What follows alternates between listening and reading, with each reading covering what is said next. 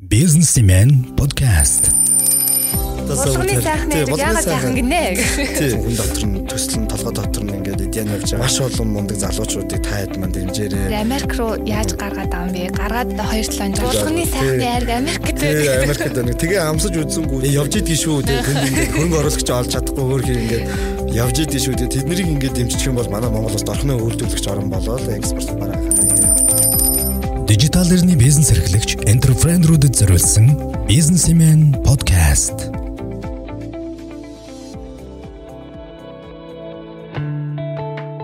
За за бэлэн үү та? За сайн мэцгааны сонсогчдоо бизнес имэн подкастын энэ удаагийн дугаар эхэлж байна. За бид энэ удаагийн подкастн дээрээ нэгэн өвөрмөц зочин гөрсөн. За та бүхэн гарчиг дээрээс нь бас харж байгаа. Энэ удаагийн зочин бол хөхөр туур компани захирал. За мөн хөхөр айраг компани бас хамтран үүсгэн байгуулагч. А ерөнхийдөө хөхөр одоо үндэсний брэнд гэж хэлж болно те үүсгэн байгуулагч чой зам чой жамц оролцсон байна аачлаарай. Сайн байна энэ өдрийн төргий. За баярлалаа өдрийн төргий. За бидний урилгыг хүлээж авсан маш баярлалаа. За баярлалаа өрсөнд баярлалаа. За бидний энэ удаагийн сэдв бол голчлон цагаан эдэг гадагшаа гаргаж байгаа экспортын тухай ярилцсан. Ерөнхийдөө яг Монгол бизнес эрхэлж байгаа бас нэлээдгүй хувийг хүнсний бүтээгдэхүүн үйлдвэрлэдэг жижиг дунд үйлдвэрлэгчид тэр дундаа цагаан эдэ тий ааруул бяцлаг өрөм энтергээд сүү бас нилээдгүй байна. А үүнийг гадагшаа ерөн экспортлоход Монголын цагаан эдээ чи өөрөө бас онцлогтой шүү дээ тий. Гадагшаа гаргахад юу юу хэрэг болд юм бэ? Одоо гадагшаа хараад эхэлж байгаа хүний туршлагыг энэ удаагийн бизнес подкастаараа та бүхний сонирхолтой сонирхол сонирхуулах гэж байна. А дээрэс нь бас хөхөр гэд ресторан байгаа тий. За мэдээж Монголд маш их бас байдаг бизнесүүдийн нэг бол ресторан гэхдээ амжилттай явна хинтгэн шүү дээ. Тэгэхээр бас ресторан ажиллуулахын давуу тал сул тал нь юу вэ? Энэ талаар ярилцах юм аа. За. За тэгэхээр эхлээд сонсогчдод өөрийгөө танилцуулвал те хизээ хөхөр тур компани үүсгэн байгуулсан бэ. Одоо яг хөхөр айраг компаниас хизээ байгуулагдсан хэрхэн амжилттай явж байгаа талаар. За тэглгүй яг хаа өнөөдөр манай одоо миний эрхэлж байгаа одоо хөхөр брэнд гэдэг хөхөр айраг гэдэг Монгол үндэснийхээ идеондаг одоо за дэлхийд гэж одоо бас яг амбицлж ярих нь хайшаа тийм бас тэгэхээр бас зарим хүмүүсийн хувьд нэг том ярих гадаагаар санагдаад байдیں۔ Ер нь яг Монголынхаа хэрэглэгчтэй үндэснийхээ бүтээгдэхүүнийг бас тогтмол хэрэгэлдэг болох за амьдрал ах уу за эрүүл мэндийнхаа одоо шаардлагад одоо ингээд ашигладаг байх те байнгын тогтмол хэрэглээ болох гэдэг ингээд олон зорилгыг ингээд тавиад ажиллаж байгаа. А мэдээж сайн муу алдаа оног дэнслээд явж байгаа. Тэгээд дажгүй болох болов гэсэн юм одоо дэврэн хүслээр одоо ингээд явж байна. Тэгээд намайг Гамбатын чойж амц гэдэг би Булган аймгийн сайхан сумын харьяат юу одоо яг л Монголын айргны айргны орны одоо хүү тэгэхээр айргийг бол одоо яг л хүсэл мөрөдлөөр ингээд бүтээгдэхүүнээ ингээд хөгжүүлээд ингээд аваа явж байгаа. Тийм тэгээд Монгол Улсын сургуулийг төгссөн. За яг үндсэн мэрэгжил бол IT бизнес талтай. Тийм тэгээд яг IT-гийнхаа юугаа одоо мэрэгчлэр бас хийж байгаа бизнес байгаа л да. А тэгээд танилцуулаад. За тэр бол яг IT одоо энэ маркетинг, медиа маркетинг чиглэлээр бол бизнесүүд бол явж байгаа. Тий. Юу бол хөхүүр бол яг нөгөө мэрэгжил ихээсээ илүү нөгөө хүүхэд наснаас одоо өс төрсөн тэр дээондан тий дуртай тэр одоо одоо дур хүсэл а тэгээ мөн одоо ингээд булган нутгийн хүүх гэдгээр одоо хүүхд гэдгээр одоо мөрөөдлөөрөө тийм одоо нутгийн брэндээ дэлхийд гаргая гэсэн гэдэг юм уу тийм ийм л одоо мөрөөдлөөрөө ингээд ажил амьдралаа одоо ингээд аваа явж байгаа залуу байна. Тэгээд аль болох одоо зорьсон зорилгынхаа эцсийг үзэж үр дүнгийн одоо гаргахад ийм л зорилготой. Тэгээд хөхүр туур буюу одоо энэ хөхүр айраг зоог гэдэг рестораныг бол 2017 онд үүсгэн байгуулсан. Тийм тэгээд анх найзтайгаа л ярьж байгаа л нэг юм айргуудаг одоо паб лаунж шиг юм газар яагаад байдгүй юм бэ хотод те. Ингээд явхлаар нэг одоо миний санаж байгаагаар урт цагаанд байдгийн одоо юун дээр хөдөө гадаа явах гал нөгөө даргон дээр очихоор бас байж байгаа байхгүй нэг юм гэр барьцсан те. Нэг юм асар те. Тэгээ ингээд адууны мах ирчээ тавьсан. Тэгээд хорхоогоо дарчдгийг ямар ч байсан ороод те ингээл маха идэл айрг уугаал тэгэл айрг нь хаанах их ингээд тэгэхээр бүгд л шахуу болгоны айрг гээл те. Тэгээд яг үнэнд бол мэдэхгүй шүү дээ. Үнэн ч юм уу. Тийм үнэн ч юм уу даа ч юм уу.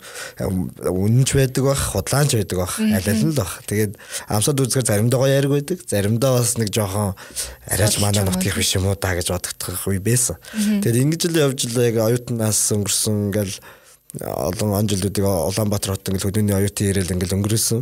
Тэгээд тэр үед бол яг хуу мэдээж ингээд ресторан байгуулчих, бизнес олгочих гэсэн бодол бол байгаагүй л дээ. Зүгээр ягаад айргийг ууж одоо ингээд паб гэмтэй тухайд оюутан байх чинь цэмэ гээл ингээл бас ордог ингээл газрууд байлаа шүү дээ. Тэгэл ороод суухлаар ингээл дандаа шараа айргнууд ингээд байдаг. Гэхдээ ягаад айрг байж болтгүй юм бол гэсэн бодол бол тухай төрдөг байсан. Тэгэл яг л эндээс л нөгөө анхны одоо үүсгэл санаа гарсан л да. Байхаас. Тий, яг зөв оюутан байхаас. Тэгээд э, нэг одоо энэ бизнесийг эхлүүлэхэд одоо аливаа юмыг эхлүүлэхэд нэг юм наа чин бүтэхгүй, наа чин болохгүй гэсэн нөгөө бусдын шүүмжлүүд одоо нэг үгнүүд аяг их нөлөөлдөг шүү дээ. Тэгэхээр нэрэж тийм бах та за би чадахгүй бах та гэдэг ингээд. Хагтал тэр дондоос наа чин гой санаа шүү дээ. Наа ч өстой явах юм байна гэдэг нэг нэг хүний л дэмжлэг айгу нөлөөлсөн. Аа тэр үед яг танд тэгж хэлсэн нэг л хүн байсан юм уу? Тий, яг зөв. Одоо ер нь бол юу гэдэг ихэнх нь одоо баг нэгээс бусд нь л одоо үгүйсгэж байсан. Аав ээж. Тий, одоо аав ээж гэр бүл за тэгэл найз нөхөд ялангуяа нэг гайгүй бизнес эрхэлж байгаа ах нар ч юм уу те. Одоо дүүний юм хийх гэсэн маа юм ингээл тэгэхээр наач бүтэхгүй тэрний оронд чи тэг гээл те. Дандаа тиймэрхүү одоо өгнүүд аягүй хэрэгжсэн л да. Тэгээд одоо Японд суралцж байгаа мастер суралцж байгаа маа найз байдгийн тухайд банк санхүүгийн чиглэл дээр бас ажиллаж исэн За яг бизнес бол тухайд хийж байгаагүй ч гэсэн нөгөө эдийн засгийн болон зах зээл маркетингийн талын бас нөгөө туршлага мэрэгжилтэд явж исэн учраас бид хоёроос тухайд одоо ч гэсэн нөхөрлж байгаа л да. Зүгээр одоо гадаад байгаа болохоор болоход тухайд бол нөгөө байнга ойрхон байдаг баг хамт оюутныхаа дотор байрнаас л хамт гарсан найзууд. Тэгээд тухайн үед яг дэмцсэн хүмүүс маань бол манай найз. Тийм бүр айрагтай нутаг мутаг манай нутаг мутаг бол биш. Бүр айраг бараг л тухайн одоо хөхүүргийг байгуулсан жилийн 100 нь хамт би нутгаараа дагуулж явсан. Тэгээд яг зөв. Тэгэхэд нөгөө ингээд манай ах トゥ хамаатан сатын нутгийнх нар орохоор л нэг том аягтай айраг өгнө. Тэгээд бүгд тэгээд тэр 100 100 аялж явж байхдаа дэмбэ зааж өгсөн. Дэмбэ гэдэг одоо Монгол нар. Тэгэл нөгөө чин сураал одоо хоёлын дахиад нэг үзчихээ, хоёлын дахиад нэг үзчихээ. Одоо хоёлаа гээл ингээл бүр дурлаа л торхоодол тэгээ хуруудаал оройн айлууд нь айл болгон найрлна. Болгоны сайханд бол ерөөсөө найрлахгүй орой гэж байхгүй. Байнга л найрлна. Тэгэл тэр нүг тийм ахын соёл манай хүнд айгүй их таалагдсан. Тэгэл ерөөсөө хотод орж ирсэн ирэхэд нөгөө аялын зам гэдэг чинь угаасаа л уртч олоо байрна хажуу суун 9 шидийн юм ярина штэ. Тэгээ бизнес ярина улс төр юу гэдэг те. Тэгж явж байхдаа ярилцсан. Тэгэл ерөөсөө тэр замд тэр одоо бизнес модель нь одоо би болсон хамт ярьсан окей найз манд дэмтсэн шууд ирэнгуутлаа ажилдаа орсон. Тэгээ ингээд жижигхэн нэг 20 30 хүний багтаамжтай байрны булан жижигхэн пабыг түрээслээд нээжсэн. Тэгээ одоо анхны салбарч одоо ихтлгүүрийн хойд. Тий, ихтлгүүрийн одоо байгаа ч ихтлгүүрийн хойд. Гэтэ одоо байгаа нь анх байгуулагчсныхаас өөр байхгүй яг хажууганд бол ингээ буураас илгэсэн. Тэгээд ингээ байрны буланд жижигхэн нээжэлээ Тэгээ одоо ингээ харахаар айгу хурдан хугацаа өнгөрцөн тухайн үед юу ч мэдэхгүй тоогооч байхгүй зөөгч бариман байхгүй өөртөө айрган дээр л толгуур. Тийм зөвхөн айрг байгаа. За Монгол хоолой нэг юм осолдохгүй. Буудаж игэнч. Буудаж игэнч надууны маха чанчна гэдэг л логиктэй ингээ орж исэн. Тэгээ энэ актер том салбар шүү дээ энэ чинь маш том салбар. Тэгээ энэ том салбар руу хоёр залуухан одоо мэрэгжлийн бус хоёр залуу ингээл нөгөө болно гэсэн хүсэл дээр л ерөөсөө Тэгээд тухайд мөнгөч байгаагүй мөнгө төгрөгийг одоо яаж олж исэн зээлж мэлэл болсон баг. Тэгэл ямар ч одоо тогоочийн ур чадвар байхгүй зорчлого үйлчлэгээний салбарын бүр аач байхгүй. За тэгээ айргаа ингээд хөдөөнөөс ингээд нэг малчнаас авчин л гэж ярьж байгаа. Түүнээс ингээд нарийн ширийн технологийн сав суулгах гэж байхгүй шүү дээ. Одоогийн байгаатай харьцуулахад бол одоо үнэхээр юу ч байхгүй л байсан. Тэгээд гол нөгөө чадна гэдэг би бинийгээ хурцлж байсан нөгөө зорилго маань л байсан. Тэгэл нээсэн нээгээд мэдээж алдаа оноогоо бүгд үед даваал гарсан суралцаал явсан маш олон хамт олоныг бий болгосон хүмүүсийг одоо хөгжүүл сургаж одоо ийм байдаг юм аа гэх. Тэгээд маш хурдан ерөөсөө нээсэн өдрөөсөө эхлээл э, ингээл битүү хүн ингээл ороод те айгуу гой сэтгэлдлүүд комментүүд айгуу гой ирж исэн ямар гоё юм бэ гэсэн тэгсэн ингээл сошиалор ерөөсөө ингээл давлгаалаад ингээл тэгээ тэр нэг эхлэлийн тэр нэг айгуу өндрөө авсан юу ч буцаад буудгал юм бэлээ л те тэгээ суралцсан айгуу олон юмнаас сургамж авсан ингэж анх 17 онд хөхүүр айраг зоог гэдэг рестораныг буюу хөхүүр тур гэх компаниг байгуулсан. Найз маань бол тухайн үед гадагшаа шууд явна гэж төлөвлөгдөг байжгаад гинт яваад одоо эрт өгч байгаа. Ирээд бас бизнест маань ингээд тодорхой өөрийнхөө мэдлэг ур чадвар одоо тэр гадны оронд суралцсан тэр мундаг одоо эрдэм мэдлэгийг ашиглаад хан түншлээд явна бол гэж итгэж байгаа. Уус автор байнга харилцаатай байгаа. А мэдээж нөгөө нэг явчихж байгаа учраас энтх бизнесээ би өөрөө даагаад ганцаараа ингээ хариуцаад ингээ явж байсан. За ингээл ер нь 2 жилийн гарны хугацаанд хөхүүр рестораны 3 салбар болгож байгууллаа. Яг нь одоогор буцаад нэг болцсон байгаа. Тэгээд янз бүрийн бизнесийн шалтгаануудын улмаас заримыг нь бас түр хугацаанд болиулах гэдэг юм шаардлагууд гарсан. Ингэж л анх бизнес маань эхэлсэн дээ. За түүхээ бол бүр надаас бүр юу ч асуулгүйгээр тав. Одоо сонссон чинь бас надад Э, би яг нэг анх нэгдэж яхад нь очиагүй л дээ. Нэгдснийх нь бүр дараах нь л юу нэг юм. Яг тэр ихтлгүүрийн хойтлогын салбарт өчтдээс. Тэгээд анх нэгдэж байхад та та хоёр маань за ингээд ийм айрхтай ийм ресторан нэгдчихлээ шүү гэж сошиалд анх цацсан юм уу тий. Тэгсэн тэгсэн. Тэгээ хүмүүс нь тэр сошиалыг хараад ирсэн үү эсвэл та хоёр маань эхлээд таньдаг хүн амтнаа ураад тий. Тэгээд яг тэ нөгөө нэг аман маркетинг хийгээд өгөөч гэсэн тиймэрхүү юм байсан уу? Ерөөсөө яг түрүүн би нөгөө хэлсэн шүү дээ. Миний нөгөө үндсэн мэрэгжил бол нөгөө мэдээллийн технологийн тэгээд нөгөө бизнес маркетинг одоо энэ social network тэгээд энэ захим талдаа ингээд ажиллаж байгаа. Яг тэр давуу тал маань бол тодорхой хэмжээнд нэлээд нөлөөлсөн л дээ яаж нөгөө маркетинг хийх үү яаж олон хүнд хүрэх үү тэгээ энэ тал дээр нөгөө толгой өвдөг учраас маш олон хүнд пак гал ингээл хүрсэн тэгэхээр хүмүүс бол их ирсэн. Гэхдээ тэрний бас сул тал байд юм байлээ. Юмаа нөгөө ингээд зай талбай байна те үйлчлэгээ байна сервис байна хоолны технологи.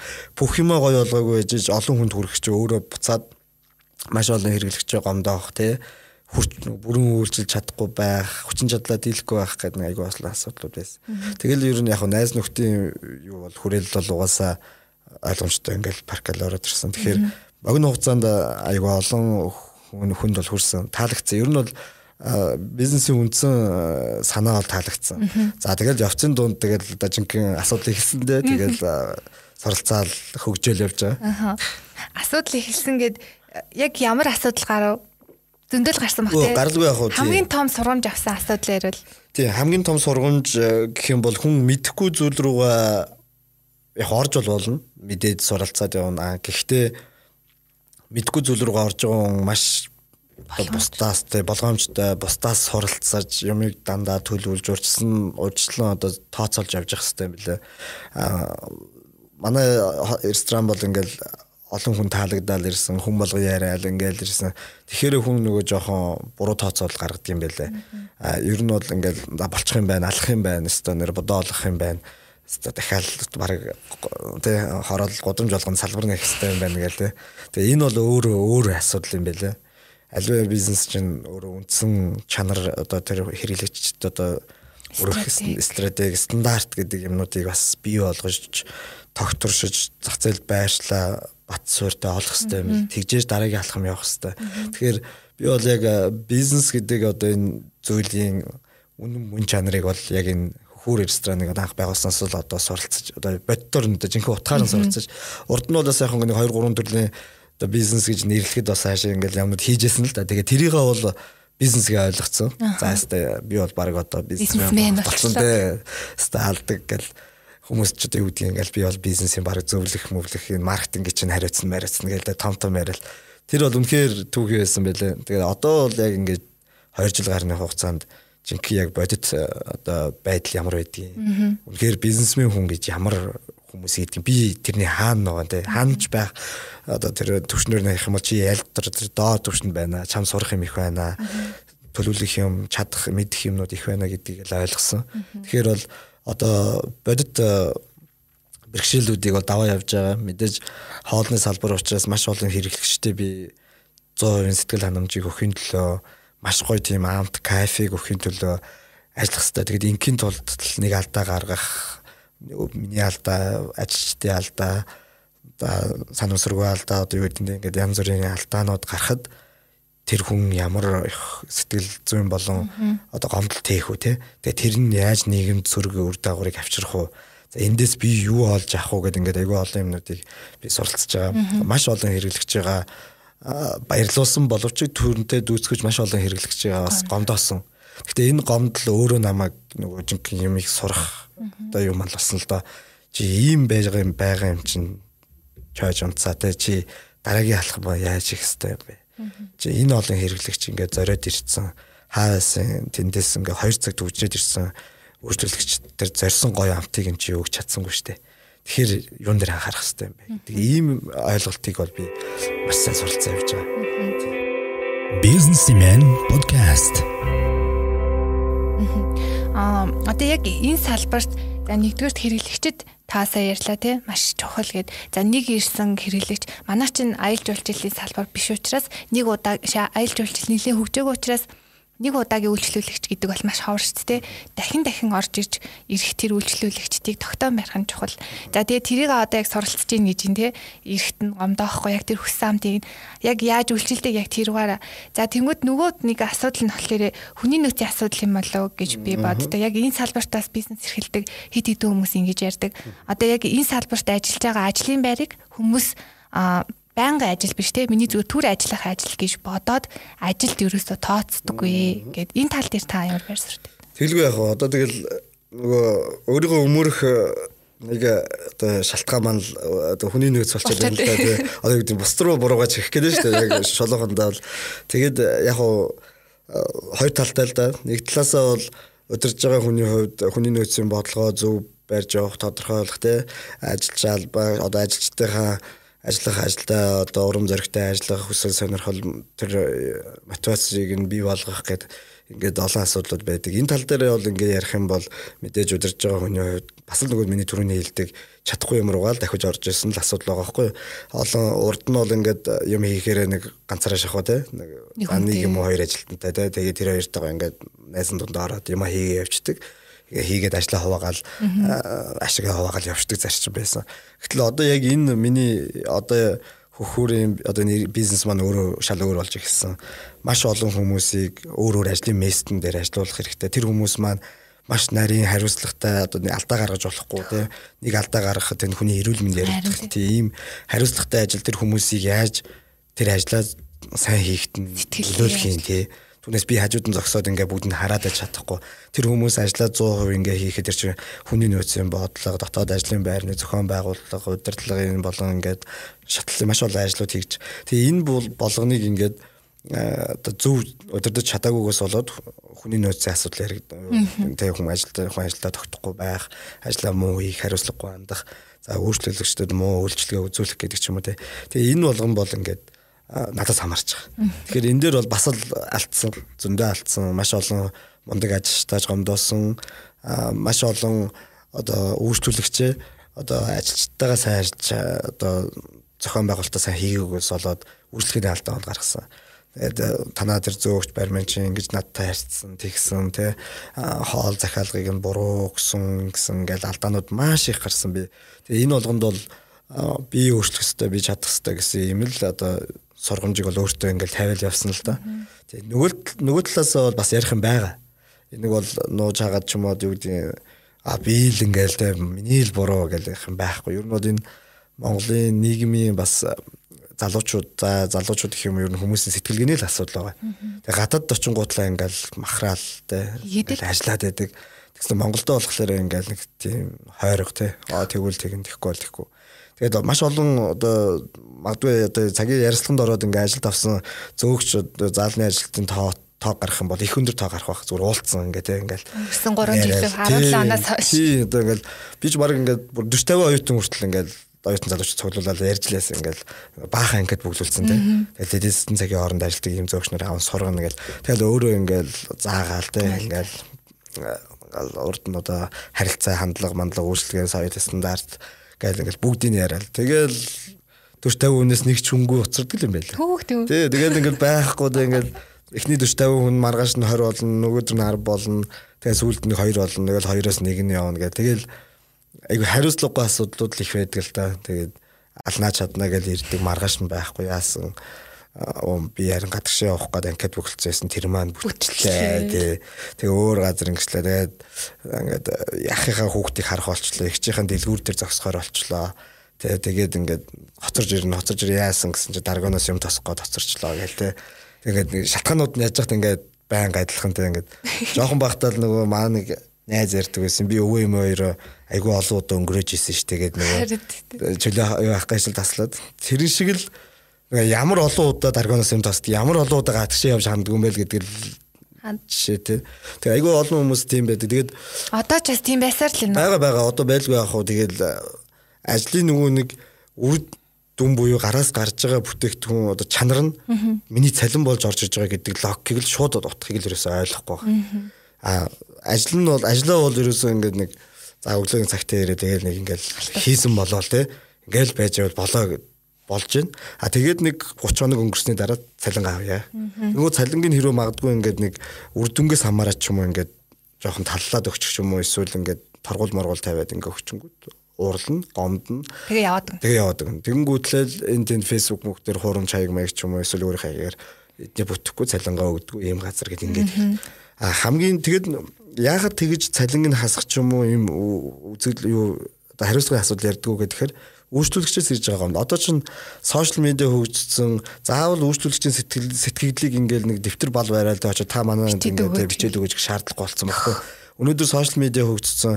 Ялангуяа манайх шиг одоо маш богино хугацаанд маш их өндөр хандлтыг авсан. Одоо манай пэйж хуудас 90 мянган лайктай 90 мянган лайктай ресторан бол Монголд ер нь бол цөөхөн бараг байхгүй шахав. Тэгээд тийм төвшөнд ингээд харилцагчтайгаа ингээд сошиал медиа ашиглаад ингэ шууд контакт өгж байгаа тохиолдолд тэр хүмүүс чинь шууд сэтгэлдээ бичнэ. За танаа дөр өндөр орж ирлээ. За хоол тийм тэдүү тест тэдүү оноо тэ За дээр тийж үнэлдэг тийм үнэлсэн тэ 10-аас тэдгээл орчин тэдгээл за хоол хоолны амт гэл юм бол би тоогоош таарна орчин гэдэг ихээр би өөртөө л ярьж байгаа хаа за чааш за чи юун дээр анх дараагийн удаа сайжруулах хэрэгтэй тэгэл дараах нь үйлчлэг. Тэгэл үйлчлэгээ танаа дээр зөөгч чинь тийм юм асуусан чинь ингээгүү мэдхгүй гэж хариулсан наан ч байгаа гэж хариулсан гээл те. Захиалга авах удаа. Тэгээд буруу андуурч өгсөн сольж өгсөн гээл ингээл эхэлж байгаа. За хоолноос ресторанаас бол ингээл давс ихтэй байсан, султай байсан. За тэгээ бүр бүр давсгүй хоолж өгсөн тохиолдол ингээл байж л байгаа байхгүй ингээл аимшигтай. Тэгэл э, олон асуудлууд гарсан л да. Тэгээд тэгээ энэ болгоныг ингээд буцаад өөртөө ярихаар өөрийгөө өмөрхтэй. Би тгээгүй.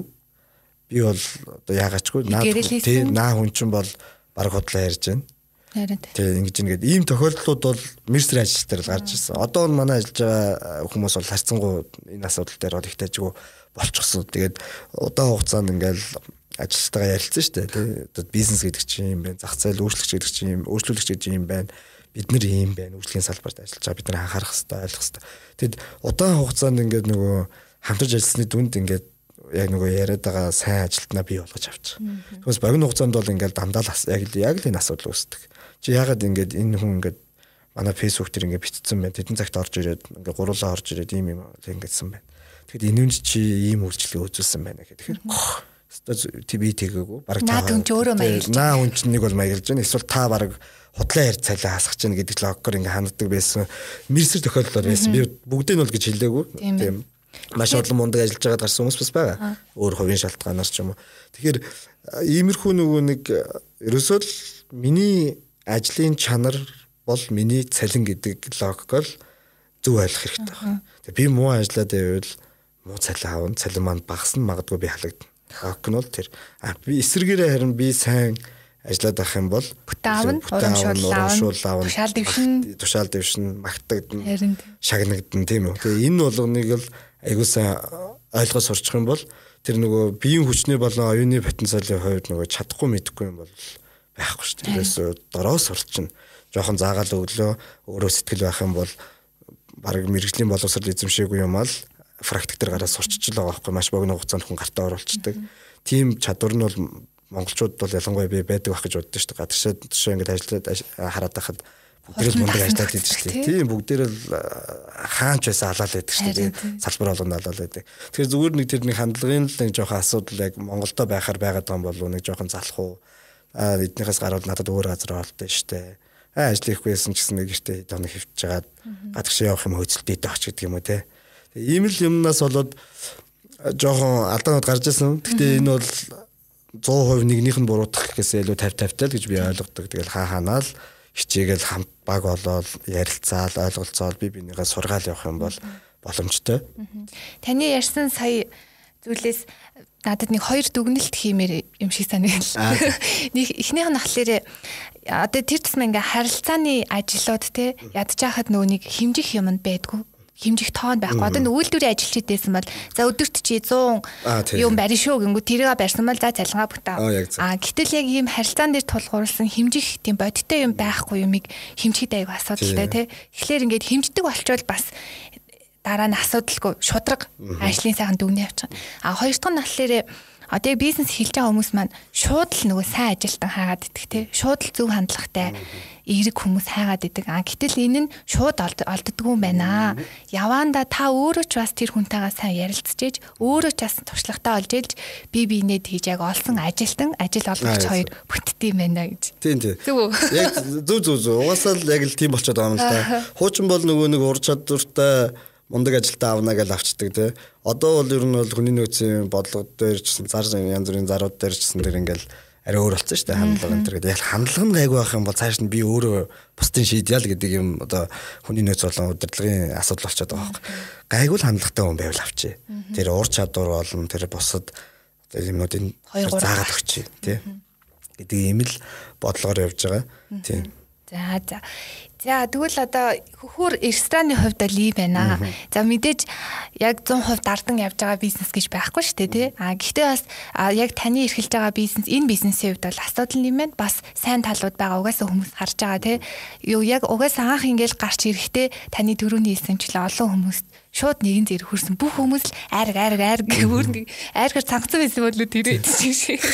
Аха. За надад нэг асуулт байна. Хүмүүс болгоны сайхны айраг хамгийн гоё гэж яриад байдаг. Яг юугаараа гоё юм бэ? Тэнд нэг арай өөр нууцж байгаа. Байлгүй яхаа. За саяны нөгөө өнгөрсөн хоёлыг ярьсан юм дээр би зүгээр нэг юм хэлье гэж бодож марчиж. А гадны орнуудад энэ үйлчлэгээний тэр чанар тэр харилцааг нь яг яаж хэмжээд байгаа юм те яагаад гоё байгаад байгаа юм гэдэг юм дээр яг олон ийм нөгөө нэг нарийн юмнууд байгалах л та одоо ингээл юу гэдэг хэмжүүрүүд хэмд одоо үйлчлэгийн ажилтаа ингээд бүр ингээд боловсрал олгож сургадаг те ингээд бүр боловсруулад гаргадаг инэ тэр гэдэг олон юм байгаа янз бүрийн төвчний ресторанууд одоо үйлчлэгийн за ганц ресторан биш бүх үйлчлэгийн салбарт ингээд мундаг ажилчтай урьдчилаад бэлтгээд ингээд явдаг те. Монголч гэсэн одоо байгаа л да ингээд бүгд ингээд сайн хүний нөөцийн бодлого нь өөрөө мундаг яваал тийм ээ. А тэгтээ зүгээр энгийн ажигласан нэг зүйлийг би гадны улсуудтай ингээ харьцуулаад ингээ харахад нөгөө цайны мөнгө гэдэг байдаг шүү дээ тийм ингээл үйлчлэгчид бүх салбарт өгдөг тийм өгдөг тийм тийм ингээд бүр одоо бүр соёл гэх нь хайшин бүр ингээд тогтцсон тийм тийм дадал болцсон. Магадгүй цайны мөнгө өгөхгүй байгаа хүн өөрөө баг гайхагддаг тийм эвгүй байдалд ордог тийм баг бусад ажилтан гайхдаг тийм энэ хүн одоо цайны мөнгө өгсөнгөө тийм ямар сони гээд а Монголд бол эсрэгээр цайны мөнгө өгчих юм бол бүр гайхаад шүү дээ. Хоо яагаад энэст ёо цайны мөнгө өгчлөө гэх баг тэгнэ. Хандраад байгаа юм шүү. Тэ баг өөрөөр ойлгоол тэ. А яг хөө Монголд ингээд гадна дотны жуулчдаа эрэхтэй ингээд цайны мөнгө өгж байгаа тэ үйлчлэгийн газрууд бас Монголд одоо зөндөө байна л да мерсэр байна тэ бүгд бол болчоогүй. А би зүгээр эсрэгээр зүгээр ингэж л бодсон. Яг энэ нэг нэг бас нэг талыг л харсан байж магадгүй энэ дээр одоо сонсож байгаа хүмүүс маань авахгүй ухаанаар ханддаг. Авахгүй ухаанаар ханддаг. Чиний буруу гэдэг ингээд бичиж магадгүй, дайрч магадгүй ч юм уу те. Зүгээр би ингэж ойлгосон юм. Ингээд нэг талаасаа ингээд үйлчлэгээний салбарыг ингээд сайжруулах гэдэг ингээд хүн болгон бичээд идэх байхгүй. Танах үйлчлэгээ сайжруул, танах тэгсэн, танах гэсэн. Тэгвэл яг нөгөө талд бас яг адилхан хүмүүс байгаа байхгүй те. Тэр хүн чинь ингээд нэг газар үйлчилж яснаа өөрөө эргэж гарангуудаа гэрийнхэн гадна талын түүцэнд өөрөө өөрчлөлөгч болол хувирж байгаа байхгүй тий. Тэнгүү тэндээ өөрөө би өстө үйлчлэгийн салбарт ажилладаг танах хэвээр ингээд тахтай тэгээд яг нөгөө өөрийнхөө салбар дээр гарсан проблемаа нөгөө газар гараад ячвал ярьдаг байхгүй. Тэгэхээр энд зүгээр би нэг л зүйл байх хэрэгтэй болов гэж бодсон. Үйлчлүүлэгч тал нь өөрөө хүнээ ингээд тодорхой хэмжээнд урамшуулад эхэлчих юм бол эргээд өөрөө шүү сервисээ. Одоо магадгүй өнөөдөр манай ресторанд яг өөрхөн шиг л авчи бусдын ресторан дээр яриад байгаа. Манай ресторан дээр одоо магадгүй орж иж үйлчлүүлэхэд тэр үйлчлүүлэгч үйлчилж байгаа одоо зөөгч ч юм уу баримын ч юм уу сайнгүй байсан гэж бодъё тий. Муу. Тэгтээ тэр хүнд нэг өнөөдөр багахан хэмжээний тиф өгье л доо тий. Зүгээр алт бүр тактикаар тий өөрөө маргааш дахиж орж ирэх гэдэг байна. Тэгэнгүүтлээ маргааш орж ирэхэд тэр хүний хандлага хэр өөрчлөгдсөн байх вэ тий. Маргааш орж ирэхэд нөгөө хүн бол мэдээж таньж байгаа шүү дээ. Оо энэ нөгөө тий тэгээд мэдээж чинь хүн мөнгө авсан ш. Би бол шал өөр төвшөнд үйлчлэн гэдэгт бол итгэлтэй байна. Тэгээд инээмс ядаж л инээмсэглэн нэг тийм дотроо дахиад үнэтэй дахиад өнөөдөр хэдийг өгөх гэдэг бодол шууд төрнө шүү дээ. Тэгэнгүүтлээ ингээд өмнөхөөс бол дээрдсэн тийм хандлагаар бол үйлчлэн байх гэж бодож байна. За тэгэнгүүт дахиад магадгүй өмнөхөөс нэг жоохон ахиулаад тип өгөл л да тий. За магадгүй яг энэ системээр ингээд явхад айгүй их өөрчлөлт гарах болов гэж би бодоод байна. Тэгэхэд зүгээр нэг одоо рестораны зөөгч тип өгөхөд л цаана гурван зөөгч ажилладаг ба тэр гурвын хөвчсөн өрсөлдөө эхлэн те би ингэж мөнгө авч болох юм биш те тэгээ ингээд явангуудлаа явцсан дунд энэ ингээд нийгэмдээ ингээд өөрөө жоохон хөвшмөл болчих юм бол үйлчлэгийн салбарт өөрөө энэ айгүй гоё эерэг одоо тийм нөхцөлийг болов гэж би бодож байна. Тийм байна. Бас нөгөө тий бас нөгөө талаасаас зарим үйлчлүүлэгчид маань хэрэглэгч хаан гэсэн ухагт туунтай айгүйх орж ирдэг те. Тэгээ тэрийг тэг гинэ би ч өөрөө тийм рестораны бизнестэй биш л те. Гэтэ яг ажиллаад байдаг байхгүй юу? Орж ирчихэл ингээл би хаан ингээл баг дээш хараа ихтэй миний ам тоол хийгээд гэсэн нэг тиймэрхүү хүмүүс харагдаад идэв. Мистер байдаг байдаг нөгөө шууд айгуу дээрэнгүй харьцдаг ч юм уу те. Тэгэнгүүт нөгөө үйлчлүүлж байгаа хүнийх нь хувьд бас ингээд бие бариад шууд Энд хоёр хүний харилцаан дээр явдаг шүү дээ. Нэг нь орж ирэл чи миний боол баг тиймэрхүү ухт тун тарсаад байвал тэр хүн нас гидэн шүү дээ. Тэгчээ дараа нь олыг бичээд байвал нэг хэцүү юм аа тий. За ер нь амар хэцүү байна. Хоёр талдаа хоёр талдаа. Тэгээд би бас тэгээд аль аль талдаа бас юу юугүй ингээл ажилтайхаа буруутгаад ах бас айгу болохгүй болохгүй мерсер тохиолдлууд гардаг шүү дээ. Заримдаа баг шүүх чих юм шиг тий. Би баг тийм шүү дээ. Нөгөө үйлчлүүлэгч маань ингээл над руу би өөрөө залгаад ярина. Тэгэнгүүт танах гэсэн гэсэн гэсэн. Тэгээ буцаагаад ажилтан руугаа ярингууд чи тэгсэн юм шүү гэл тэгэнгүүт чинь Гүй би ингээд ингэсэн байхгүй тэгсэн чинь тэр хүн чи өөрөө тэгээд тэгэл ингээл. Тэгээ би ингээд дунд нэг шүүгч чиг зайл нэг. Тэгээ яг эцэст ер нь бол үйлчлүүлэгчээл бодно л та тэгэл нөгөө ажилтнтайгаа бол ойлгуулж л ярина. Ийм байдаг юм аа. Одоо тэгээд ингээрэй гээл те. За за. За түрүүнийхээ асуулт үндсэн асуултаас болгоны сайхан яагаад сайхан гинэ. Тий. За ийм байгаа. Болгоны аймгийн сайхан сум яг Монгол дөрөөсөө айрагтай хитгэн нутг байдаг байхгүй юу? Яг ингээд Монгол тэр болгоны хүн анзаардаг юм байл л дээ баг бүх амьд л айраг хийдэг. Адуудтай бол айрагтай гэж ойлгодог. Тээгүүгээ барайл айрагтай. Гэтэл тийм биш. Монгол дөрөөс айрагтай хэдхэн аймаг байдаг. За Булган аймаг, Ар хангай аймаг, Төв аймаг, Дунд Өвөр хангай гэдэг ингээд дөрөөс хэдхэн аймаг байдаг. Ингээ яг байршлаар нь ингээ харах юм бол Монгол улсын төвийн бүсээс ингээд хойноос урагшаа чиглэлтэй яг хэсэг зурвас. Тийм ээ. А тэгээ энэ зурвас гэдэг нь юу хэлж байгаа юм гэхээр ерөөсөө газар зүйн байршлаг илэрхийлж байгаа. Газар зүйн байршлаг гэдэг ингээ ярихлаар цаг агаарын нөхцөл байдал, өв сургамлын гарц орц тийм одоо гарц. А тэгээд тэнд байгаа одоо уул усны онцлог юм байх. Зүү аймагуд буюу Дорнод, Сүхбаатар, Хинти. Тий одоо ингээд тий Дорногоо үед ингээд энэ аймагуд за бүр баруун руу увс Баян онгор хөвсгөл гэдэг ингээ явхлаар айргны амт болон одоо тэр соёлын хийдэг одоо тэр юу ингээ багсаа явчихж байгаа. Тэгэхээр ерөөсө ягаад Булган аймгийн сайхан тэр арай гоё байдаг гэдэг ерөөсө асуултын хариулт нь тухайн газар нутгийн онцлог гэсэн юм дүгнэлт. Яг энэ нөгөө бүр ингээд албан ёсоор ингээд батлаад ингэсэн юм байхгүй. Ер нь бол бүгд л дандаа таамаг, ажиглалт одоо судалгаан дээр суурилсан юм хүн болгоны өөр өөр байр суурь. Гэхдээ бол ер нь бол газар зүйн байршил гэдэг дээр бол ер нь бүх хүмүүс ер нь бол санал нэгддэг.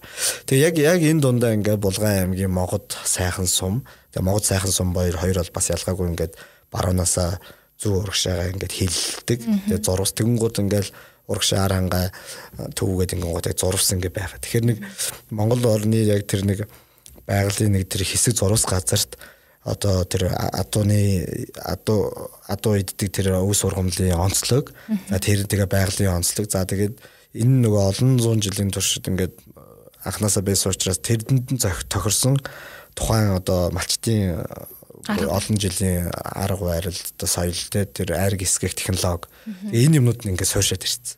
Тэгэхээр тийм учраас яг энэ зурус газруудад айрагтай, айраг нь гоё, гоётой дотроо бас амтны ялгаатай. Тэгээд мэдээж нутаг нутгийн хүмүүс өөрийнхөө айргийг гоё гэд ярина. Төв аймгийн өмнө айраг гоё, дундгавын урангаа манайх гоё гэд. Гэхдээ нийтлэгээр бол одоо юу гэдэг магадгүй ингээд 10 20 хүн эсвэл 100 хүн 1000 хүнээс ингээд санал асуулга авах юм бол Булган аймгийн сайхан Могод Могод сайхан хоёр нь дахиад хоорондоо бас өөр хөрсөлтнөө хоёр сум нэг аймгийн хоёр сум чинь хоорондоо дахиад хөрсөлтөн тэгээд нэг сум нь дотроо дахиад голоор хөрсөлтөн шүү дээ тэр тэр голын айраг бол илүү гоё. Манай энд голынх бол бас арай гоё гэх ингээд те угсаал нэг юм. Тэгээд энэ бол нөгөө энэ Монгол орнд заягдсан бас нэг юм гайхамшигтай л одоо бэлэгдэлтэй ер нь бол ингээл өөр өөр одоо аригтай газрууд байгаа шүү дээ. Одоо энэ Казахстан буюу Европын одоо энэ станууд гэж яригддаг улсууд байна шүү дээ. Тэнд бол айраг байгаа. А тэгвэл амтны хувьд бол Монгол айрагнаас буюу технологийн хувьд ч юм уу хийх арга барил шал өөр. Тий. Яг хаа золтохгүй гүүний саамаар хийж байгаа гэдгээр л адилхан. Түүнээс бол тэд нар ч бас өөрсдийнхөө ундааг айраг л гэж нэрлэн гоё айраг гэдэг. Тэгэхээр ийм байгаа. Тэгээ Булган аймгийн сайхан сум айраг нь гоё Могод гэдэг гоё. Тэгээ манайх бол ерөөсөө Могод сайхан сумын айргаар одоо дахинж байгаа. А гэхдээ Мерсер бол гоё айрагтай газруудаас бол би айраг авдаг. Нөгөө одоо юу гэдэг танахыг авахгүй гэдэг энэ лог өөрөө айгу тийм жоох яс суртахуунгүй санагддаг л да. Айраг нь л айраг л гоё л бол гоё. Гэхдээ би зүгээр гоё айраг гэж нэг энэ энэ айргийг хэлнэ гэдэг технологи л барьцдаг. Ямар технологи тэр нь? Уу яг нөгөө тэр амтныхаа чанарыг л гэсэн үг л байна. Технологи бол биш л дээ. За энэ айргийг л амсч үзэл те. За энэ бол гоё айраг. За энэ хаанаас ирсэн? Арангаа тэр төв аймгаас гээд байх юм дундгой ингээд байх юм бол аавна. А ихэнх тохиолдолд нөгөө тэр нь өөр аймгуудын айраг нэг жоохон доор юм уу те арай өөр юм уу те амттай байгаад байдаг учраас яг л яг л нөгөө Монгол сайхныхаа аргаал баг 90 99% нь авдаг гэсэн. Аа тэгтээ өөр аймагуудынхаа аргаа ирээд ингээд танад арга нийлүүлэх гэсэн амсаад үзэг гэл ингээд бол би амсч үзэл шийддэг. Түүнээс аймгийн сонсон гутлаа авахгүй гэж тийм байхгүй л те. За тэгэхээр юу юм уу те түүхийн хэдэ таасаа ингээд ер нь бол 99% болгоны Монгол сайхнаас авдаг гэд. А тэнгууд Ирж буй дижитал эринд өөрийгөө болон бизнесээ системтэйгээр хөгжүүлэн зогсолтгүй урагшлан явах өндөр өргөөжтэй шинэ арга замыг өөртөө нэ. Businessman podcast. А тэнгууд зунаас бусад үйлрэлд яаж авах вэ? Аха. Тэгээ одоо яг айрг бол нөгөө хийдэг яг хоёр хуйлэр байдаг байхгүй. 100 намар хоёр байхгүй. 100 ч баг биш те. Зуны баг тал нь өнгөрчин те зуны талаасаа хоош хийн. А намар бол бүтэн. Намрын 3 сар бол бүтэн явна бараг өвлийн ихэнх сар л орхон холгүй зарим нутаг э, зуншлаг сайхан газар дотор бол намар их оройгүйгээ тавьдаг. Тэгэхээр намрын бүтэн сар буюу зуны хагас сард айраг нөөцөө бэлтчих юм уу те нөөцөө бэлтнэ гэсэн. Тий. Яг уу маш олон хүмүүс айргийг ингээд жилийн дөрөв үйлрлийн турш үйлдвэрлэе, технологийн гаргаа тий ингээд уламжлалт аргаар биш ингээд үйлдвэрлэлийн аргаар ингээд самын нөөцлж байгаад ингээд хийгээл ярьдаг л да. Гэхдээ би бол яг хөө тэгэж нарийн үзээгүй л байна. Тэгхдээ тэгж үзэгч надад дими санагдаад байгаа. А ер нь бол гүний самаар ингээд нэг найруулад ингээд эсгэж мэсгээд ингээд нэг юм гаргачихна л да. Нэг бүтээгдэхүүн тий. Үйлдвэрийн аргаар тий үйлдвэрийн аргаар гаргачих болно шүү дээ. Тэгэл тэр чинь ингээд бас адилхан нэг цагаан өнгөтэй нэг юм бүтээгдэхүүн байгаа шүү дээ. Бас нэг тиймэрхүү амттай. Тий, тийм нэг амттай, нэг өвөрмөц амттай. Гэхдээ одоо яг энэ хүмүүсийн тэр булганы сайхнаж гэдэг юм уу, тэр арангааж гэдэг юм уу, тэр хайрг л байх хэрэгтэй байхгүй. Түүнээс би өөр ямар нэгэн бүтээгдэхүүн гаргаж авъя гэвэл эн чинь тэрэнд өөр нэр өгөх хэрэгтэй болчих واخгүй одоо магадгүй юу ч гэдэг юм те. Гүний зүгээр хийсэн нь юу? Одоо тэ нэг нэр. Тэгэхээр би айрг гэж тэр нэг монгол хүмүүсийн сэтгэл зүрэх дээр амтан шингэсэн байгаа тэр бүтээгдэхүүнийг нь л одоо дэлгэрүүлэх нь чухал. Тийм учраас малчтаас авах нь чухлаа гэж үзэж байна. Түүнээс энд нэг үйлдвэр бариад тэгэл саамыг ингээл хямтгаа аваал те ингээл ингээл жилийн дөрөв үйлдвэрлэлийн турш хүмүүс саагаал те ингээл тижээж мижиж байгаа саагаал тэгэл тэр саамаараа ингээл юу ягаал ариг хийгээл те. Тэгэл малчтайгаа өрсөлдөөл те нөгөө малчт нь манай арига зарах гэсэн чинь би энд нэг ариг зарцсан те. Хямдхан зарж ин марж ингээл ингээл дайрцсан энэ бол өөрөө айгүй олон дутагдaltaй гэж харж байгаа. Тэгэхээр ерөөсөө малчт бол үйлдвэрлэгч тийм яг би бол зөвхөн үйлдвэрлэгч бол биш. Дундын одоо гүүр тэг гүүр менежментийг хийж байгаа л хүн. Тэгэхээр малчтайгаа маш нарийн гэрээ контакттай, хамтын ажиллагаатай одоо сав суулгыг нь солихоос эхлээд аягүй том том ажлууд өрнөж байгаа. Аа за. Тэгээд за 100 намар нөөцлөд авчлаа гэж юм те. За нөөцлөө яаж хадгалах вэ?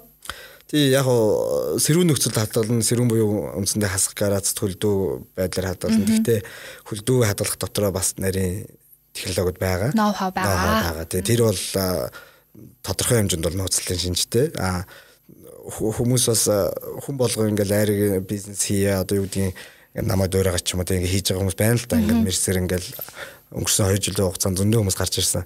Яг хөө тэр хүмүүсийг бол би ерөөсөө одоо юу гэдэг өрсөлдөгчнүүдээр хараад юу гэдэг ингээл ах биш харин ч чадаасаа болоосаа гэж үздэг. Гэхдээ ингээл ихэнхдээ технологи хадгалтан дээр алдчихж байгаа тохиолдлууд байдаг. Тэгэхээр өөрөө тэрийг судалж одоо тэрийг биеэрээ мэдэрчл одоо сурна гэхээс надаас ирэл заалгаал дахиад тэнд нэ ингээл ингэж байхгүй л дээ. Энэ тал дээр тий энэ тал дээр тань дээр танд бас зөвлөгөө авдаг яг хүн байдаг бах тий.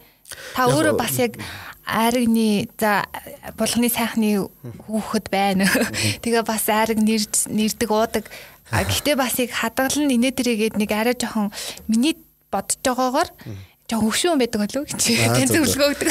Яг зөвлөгөө одоо энэ манай зөвлөгч гээд нэг нэрлэх хүн бол алга л да. А тэгтээ зөвлөгөө авдаг зөндөө хүмүүс байна. Аав ээжээс эхлээд эмээ өвөө ах ихч одоо тэгээ нутаг усны ах トゥ садангийн өчнөө хүмүүс байна. Садан биш ч хүмүүс байна. Тэр хүмүүс дээр маш удаан хугацаанд ингэж ажиллана штэ хамтарч ажиллана. ойлгон сонсон туршлага хуваалцсан инкер ингэдэггүй шүү инкер болтгүй шүү минийхөө ингэдэгий шүү гэд.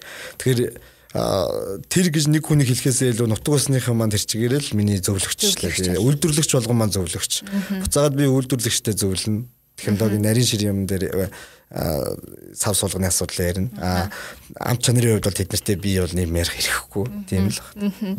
За тэгэхээр за нөөцлөөд тэрийг хадгалаад аа тэгээд энд Монгол Улаанбаатарт байгаа ресторан руугаа авчираад явж гин. За тэгвэл хаа хоолойгоо тэр Америк руу яаж гаргаад байгаа юм бэ? Гаргаад одоо 2-7 жаар шүү дээ. Хүмүүс ч бас нилээн харсан, лимцэн. Миний бол ньюсүүдээр нэг хэсэг бол шир явсан. Тий. Айргийг э, гадагшаа гаргана гэдэг бол ер нь мөрөөдлийн л одоо байлаа шүү дээ сахныг үрд одоо маш олон хүн нэрээ гаргаж байгаа юм бол гэдэг байгаа байхгүй. Америкт байгаа хүн хүртэл ингээл нэрээ ирсэн юм уу авч болох юм гээл авч үзчихэл амсч үзэж итгэхгүй байгаа байхгүй. Амт нь одоо шал өөр л гэж байна. Сайхны айрг Америкт байна. Америкт байна. Тэгээ амсаж үзэнгүүтлээ ингээд сэтгэлдээ хэлж байгаа байхгүй. Нэрээ ирсэн байж тээ. Бүр амт нь яг байж тээ. Яаж ингэсэн юм бэ гээл. Тэгээд энэ дэр бол яг миний оролцоо бол их дээ. Яг би бүтээгдэхүүнийг бол ингээд сайхан савлаад ингээ гаргаад ингээ хадгалах гормын ингээ сайн алдагдуулах байгаад яг тэр нэг булганы сайхны гэдэг ч юм уу булганы модын тэр нэг хөдөөл очиход амсдаг нэг тэр амтыг нь би ингээд яг хадгалж чадсан дээр л миний асуудал яригдах.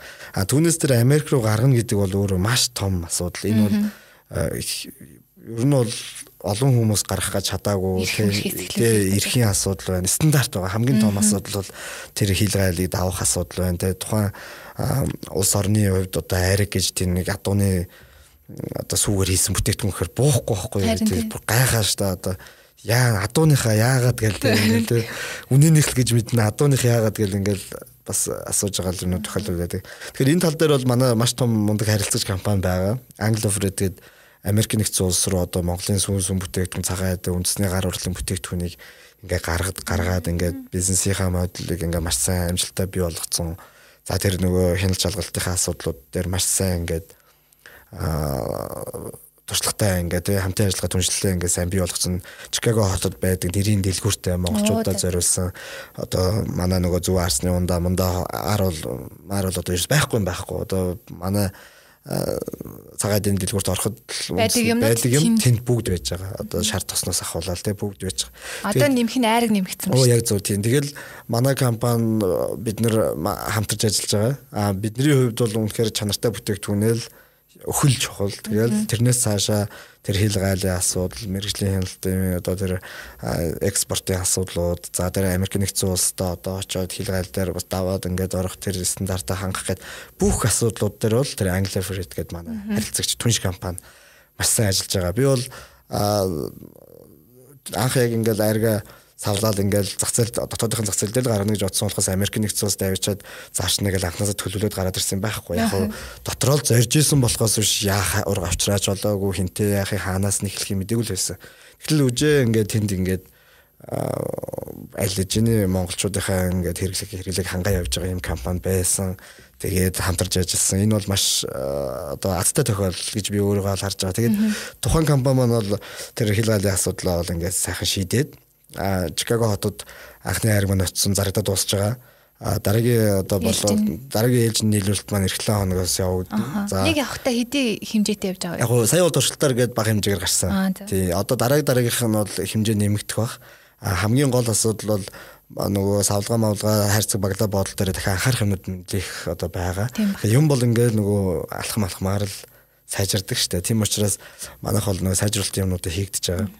Тэгэхээр жилийн дөрөв үйлрэл тасралтгүй Америкт байгаа монголчууд болон Америкт одоо магадгүй айрг уугаад сурцсан те дуртай болсон Америк хүмүүсийн хувьд а бид нар бол Булган аймгийн сайхан Монгол цомынхаа малчтай айргийг тасралтгүй нийлүүлнэ. А ер нь бол ингэж чадах ихтгэл бол нөгөө анх ингээд нээжээс нэг бодох юм бол одоо хэд дахин өссөн. Итгэлтэй болцсон ингээд байж байгаа. Тэгээ гол нь нөгөө хаан хаана бид нар бас хариуцлагатай ажиллахгүй бол нөгөө түрүүний миний хэлсэн нөгөө сэтгэл хөдлөлөөр оо өстой ингээд дэврээд ээж болохгүй. Одоо чанар стандартаар аягуулсан анхаарах хэрэгтэй За айраг бол хүн болгоны бие организмд нийцэх нийцэхгүй гэж бас байдаг. Нийцэхгүй хүн гэж бас байгаа. Тийм тэгэхээр тэр тохиолдолд сөрөг одоо үр дүн гарахад бид нар яах вэ?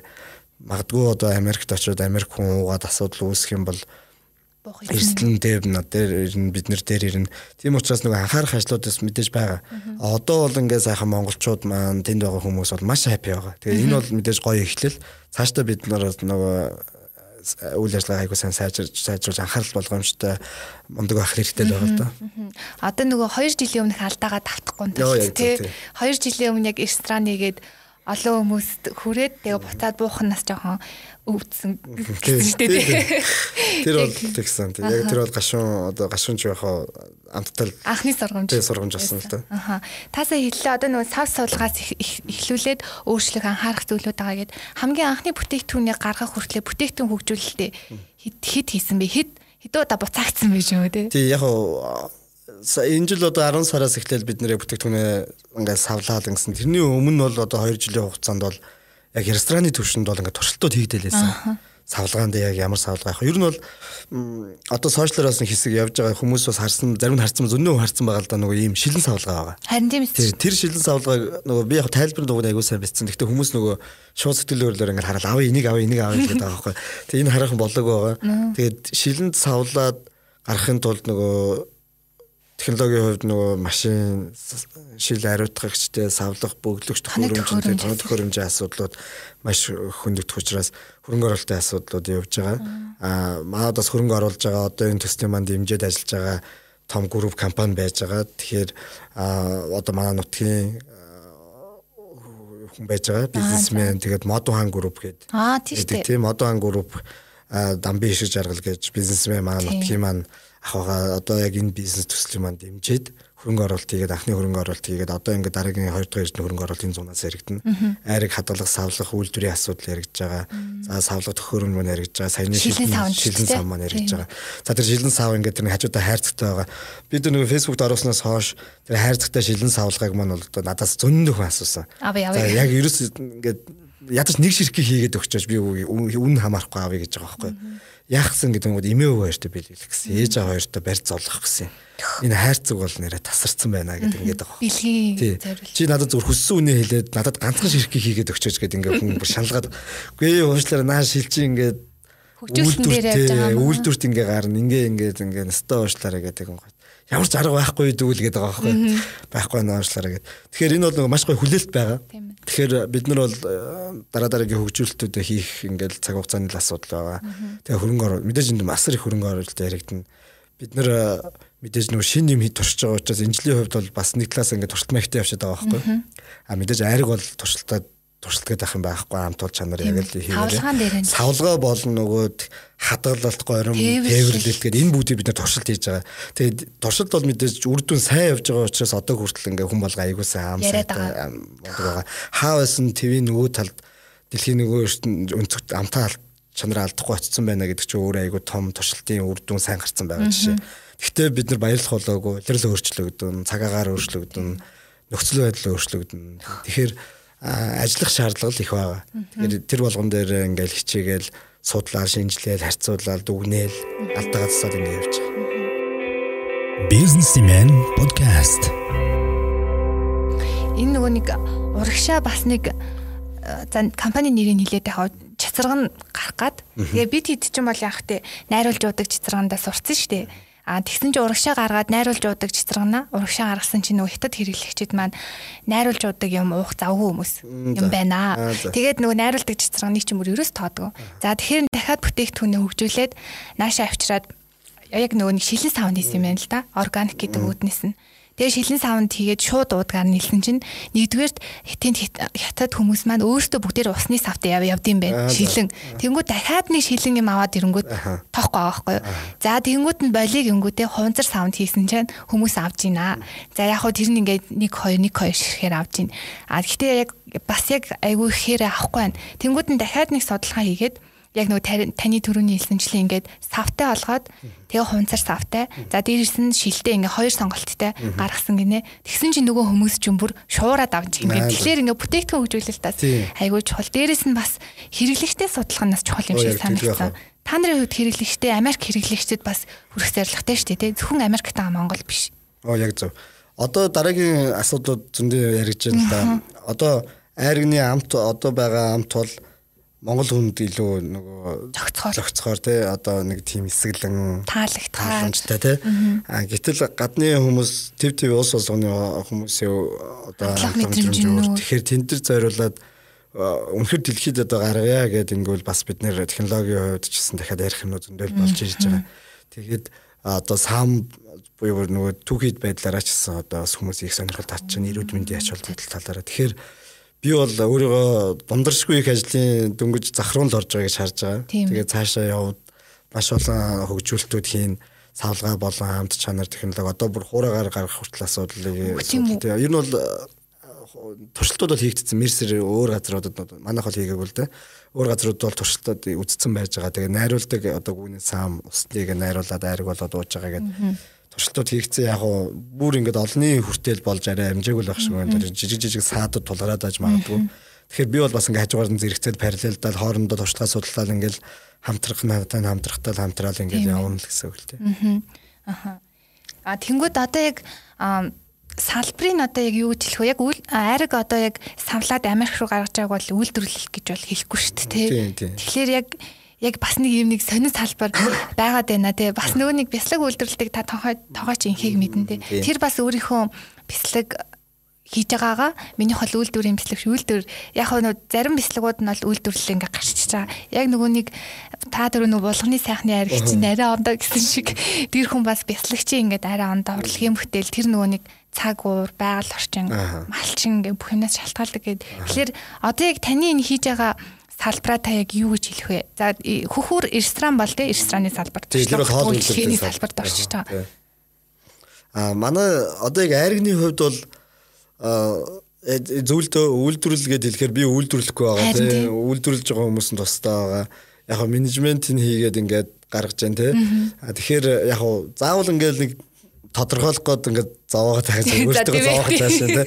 Яг нь ер нь бол тэнд үйлдвэрлэж байгаа бүтээгдэхүүнийг аваад тий аваад тэрийг нь сайхан ингээд гоё савлгаа мавлгаатай болгож байгаа тэрийг гаргаж байгаа. Тэгэхээр бас савлаад ингээд э, гаргана гэдэг чинь тодорхой хэмжээнд процесс явагдана. Тэнд бас ингээд нэмэн өртөг шингэж байгаа учраас э, тухайн хүн өөрөө алимгаар нэрлэмээр байна тий үйлдвэрлэгээд нэрлүүл үйлдвэрлэл мөн шүү дээ. Бас л тэнд нэг ингээд савлаад ингээд тэнд чинь ингээд бас асуудал яригдж байгаа За цаашаа ингээ явуулан гутлаа ингээл тээвэрлэл үйлчлэгээ үзүүлж энэ худалдааны бизнес хийж энэ хүмүүс жижиглэнгээр одоо худалдаалж байна.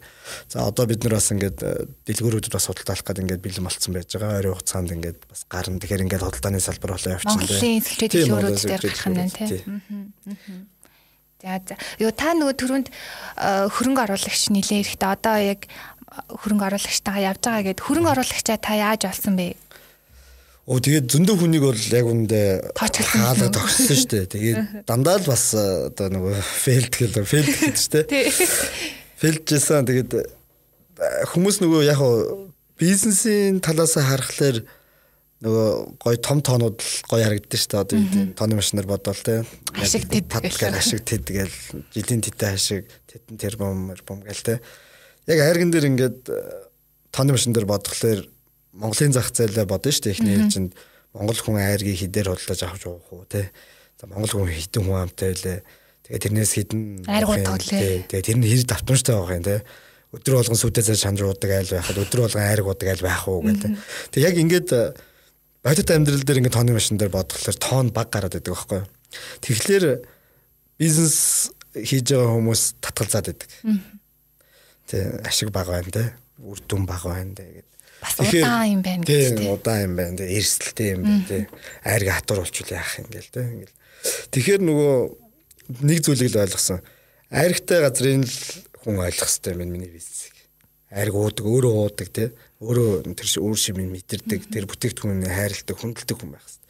Тэгэхээр л ерөөсөө хүрээлэл аягүй жижиг болчих жоох байхгүй нэг бол нэг бол болгон нэг бол аранга оо төв аймаг гэдэг те уранга тэгвэл би өөр аймгийн хүмүүстэй бас ингээд хамтраад тэгсэн хэрнээ би одоо өөр анга хүн дээр очиод би юу яах гэсэн болгоны сайхан модын айргийг ингээ бизнес олох гэсэн та хөрөнгө оруулаач гэхээр чинь нөгөө хүн чинь манай хайрыг яачаад байгаа юм биш үү тийм үү арангац яг төв аймаг ялгаагүй шүү дээ тэгэхээр ер нь тэгэл нутгийнхаа л одоо хүмүүсэл хамгийн ихэнд түшсэн. Тэгэл очсон уулзаал ярина ингээл бизнес ингээл ингээл би одоо ингээл ресторан дээр ингэж байгаа гэл.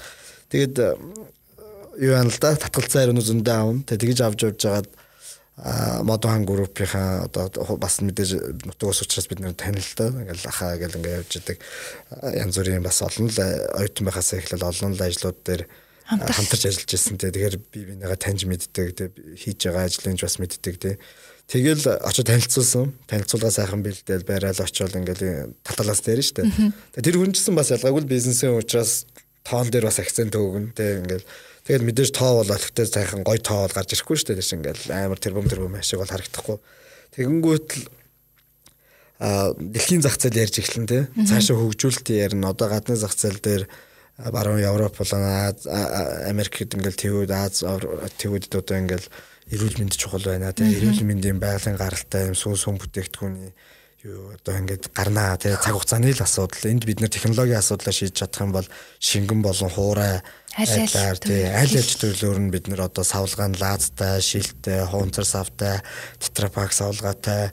Одоо ямар байдгийг ингээд төрлүүдээр бид нэр ингээд гаргаж болно. Өнөөдөр дэлхийн ертөнц ингээд хувьсж байна тий. Тэгэхээр энд ингээд эхлэл эхлэлийн нэг алхмаа хийх хэрэгтэй байна. Эхлэлийн нэг алхмыг хийхгүй бол ингээд ариг маань аа одоо юу? Миний дотор л үлдэх гээд. Тийм дотор үлдэхээс гадна ерөөсө зарчим нь юм болчиход байгаа байхгүй юу? Аа шууд хэлчихлээр зарим малчтай гомдоочих гээд идэв. Аа тэгвэл энийг бол гашуунчилсан зөвшөөрөхөөс өөр арга байхгүй. Энэ бол хими хортой бодис болон одоо цэвэрлэгээний бодис хийх зорилтоор анх бүтээгдсэн савнд одоо бүх малчад айрга хийж байгаа байхгүй? Энэ бол нөгөө хөх сав шар канистер гэх. Тэгэд энэ асуудал би ч гэсэн тэгэл анх нээж захта тэрнээс л авч ирсэн. Одоо өөр хөх савтай айргийнхын зургийг фэйсбүүкт оруулаад адлуулаад бөөн комментээр болуулж ирсэн тохиол байгаа. Тэгээ одоо манайх савлгааны асуудал шийдсэн байж байгаа. Тэгэхээр энэ айрг гэдэг зүйлийг ерөөсөө нэг дээлтэй хөдөөний сайхан бор царайтай нэг ах нудраг модрага ингээ өнжүүлсэн те Ингээд дээл бол мэдээ сайхан хайраг цагаа тостойгоо холилдсон байгаа штэ. Гой дурдан дээлтэй ирнэ гэж өдөөний малчмал байхгүй. Яг хоо тодорхой хэмжээнд гой сайхан дээлтэй байдаг л. Гэхдээ яг л айрагтай хотголтыг гэвэл тэр гой дээл өмсч болохгүй байхгүй юу? Нөгөө айрагч ингээл үсрэл. Тэгэл ингээл ерөөсөө ингээл өнгө төрх нь бол ингээл портер машинтай. Одоо бүднийхэн бүгд портертай болсон. Портер машин дээр таван ширхэг хөгсав тавьсан. Тэгээ ингээ хажууд нь жижиг ингээд канистер тавьсан. За тэгэнгүүтлээ ингээд Coca-Cola мал одоо ингээл ундааны савнуудыг ингээд сулцсан тий одоо ингээл зайлаад. Sprite тий Coca-Cola гэсэн шашхнууд хэвээрээ тий тэгээд тэрийн сайхан ингээд нэг усаар сайхан зайлцсан. За ингээл нэг байрны гадаа зогсож байгаа байхгүй байрны гадаа ч юм уу нэг олон нийтийн хүлэн газар. За ингээд айрг аваараа гээд тэгээд ингээд машиныхын номерыг харахаар бууа гэсэн бол булганы айрг юм төв аав төв төв. амиг тий өмнө гой өгөлөө тэгэл айрга ингээд тэгээд зарим бетона барьж гараад ингээд хиллээд авдаг амсч үзлээ. Аа гоё хайрыг байна заавлаа. Ерөөсөө ийм. Тэгээ энэ өөрөө цаашаа хөгжил байхгүй харагдаад байгаа байхгүй. Ингээд зогсцоо те. Аль 90 90 он 2000 оны үед ч гэсэн за портер л байгааг байх. Түүнээс хөгсөв бол байсан. Аригны амт хөржлөгдөөгүй. Хутгадаг шанагны өөрчлөгдөөгүй. Ундааны сав нь өөрчлөгдөөгүй. Яг л тийм байсан уу байсан. Одоо яг тийм. А гэтэл өнөөдөр сүүтэй харьцуулахад сүү өнөөдөр тарг хоёр ямар амар хурцтай хөгжиж байна те. Тэрний дээр савлгааны гой сайхан ган гэж ихтэйхэн. Тэгэл ялгаагүй л үнийгээ саагаад эндээ сүү авч байгаа шүү дээ. Гүгээс зарчим яг адилхан. Тэгсэн ирнэ нэг дагалдах бүтээгдэхүүн нь дэлгүүрийн лангуун дээр баг 99 ширхгийн төрөл савлгаатаагаар ингээд тавьсан байж байдаг. Хүн баг ингээд хүснээ ингээд хараад тослог багтаа ихтийг нь авч штт. Гэтэл айраг хаана байна? Годомжинд байж байгаа байхгүй. Годомжинд 90 20 жилийн өмнөх 30 жилийн өмнөх өнгө төрхтөөгөө өөрчлөгдөв. Тэнд өөрчлөгдөж байгаа нэг юм тэр хүний машин л өөрчлөгдөж байгаа. Магадгүй одоо нэг хэдэн жилийн дараа портер биш нэг арай нэг тийм бүхэг бүхэгтэй хөргүүртэй машин гарах бах. Түүнээс сав нь өөрчлөгдөхгүй байна. Ариг хүмүүсийн авч байгаа сав нь өөрчлөлт орчин өөрчлөж байгаа хүмүүс нөгөө малчт маань тэнд ингээл өчнөө малаа ингээл орхиол хотод ирээл ингээл гудамжны ажлаа халтал байж байгаа байхгүй. Тэгэхээр энэ ихэдлийг тавих хэрэгтэй гэдгийг би аягүй сайн ойлгосон тэр үнд. А цаашаа энэ хөгжүүлэлт нь бол энэ дотор байгаа тэр агуулж байгаа шим жижил бодис гэдэг зүйл өөрөө чухал. Тэгээ энийг цааш нь бүтээгдэхүүн болгож явах асуудал бол та бүхэн одоо хамтын ажиллагааны одоо асар их хөдөлмөртөр суйрлнаа.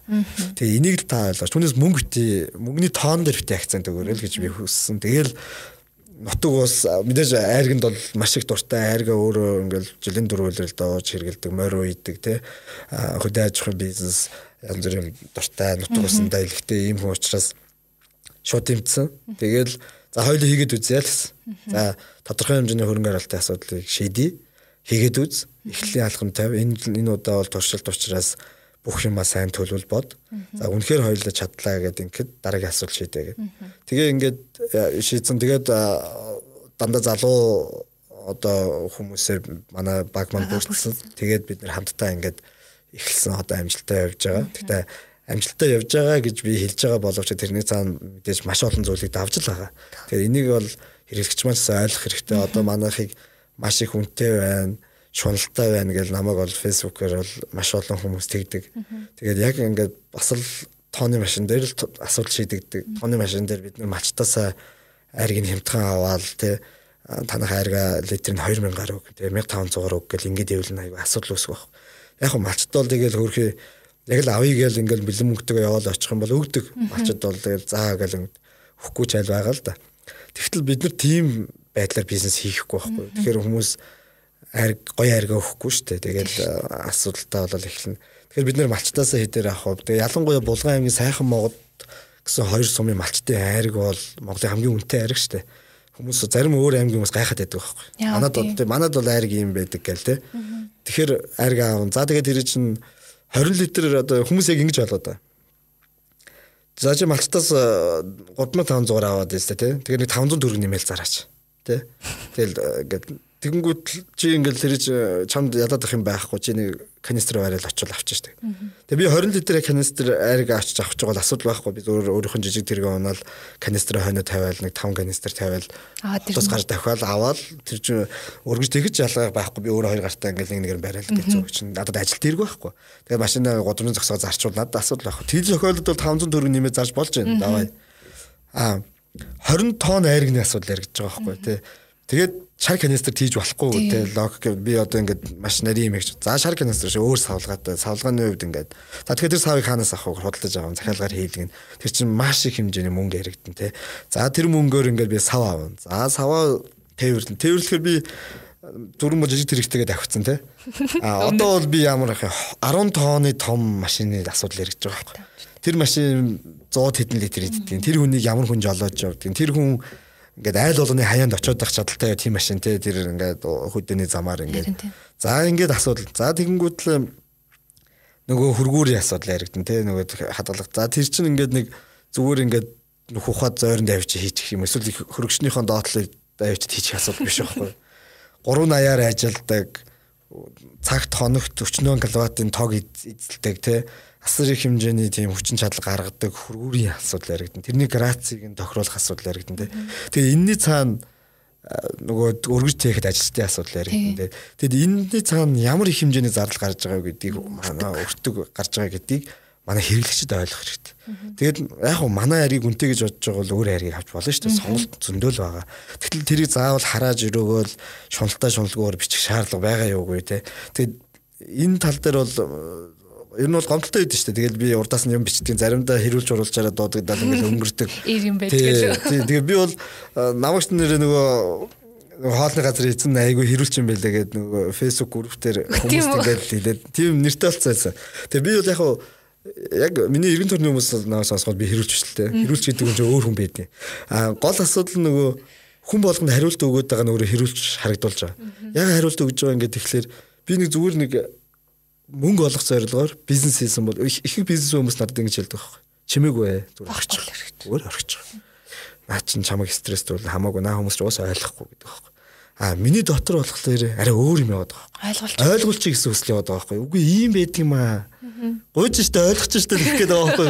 Тэнгүүд ингээ урдаас хүн ингээд ч юм уу шулаач гэж бичингууд би урдаас нь яхараад юм байдгийн чи юм байдаг гэж биччихэл байгаа байхгүй. Тэгээ энэ өөрөө хэрүүл юм шиг харагддаг. Тэгээ яг хөө мэдээж зарим тохиолдолд хүн юм чи уурлаа шүү дээ. Тэгээд ууралж бухимдаад ууралж уур бухимдлын үг хэл бичсэн тохиолдол мэдээж байгаа. Тэгээ тэрнээсээ болоод тийм хоч авсан юм байл да. Тэрийг сүлд мэдсэн. Тэгээ таад ингээ хүмүүс тань руу сөрөг комент хичээлээ. Зарим нь яг одоо та яг ажил дээр байсан чинь тааралд ой нүг эзэн нүг амар хэрүүлж байна. Тэгэл мэдээж хүн л алсан сэтгэл санаагаар унна штэ тий. 17 оноос хойш та ч өчнөө л унлаа. Оо нэг хэсэг бол бүр айгүй хямарсан штэ.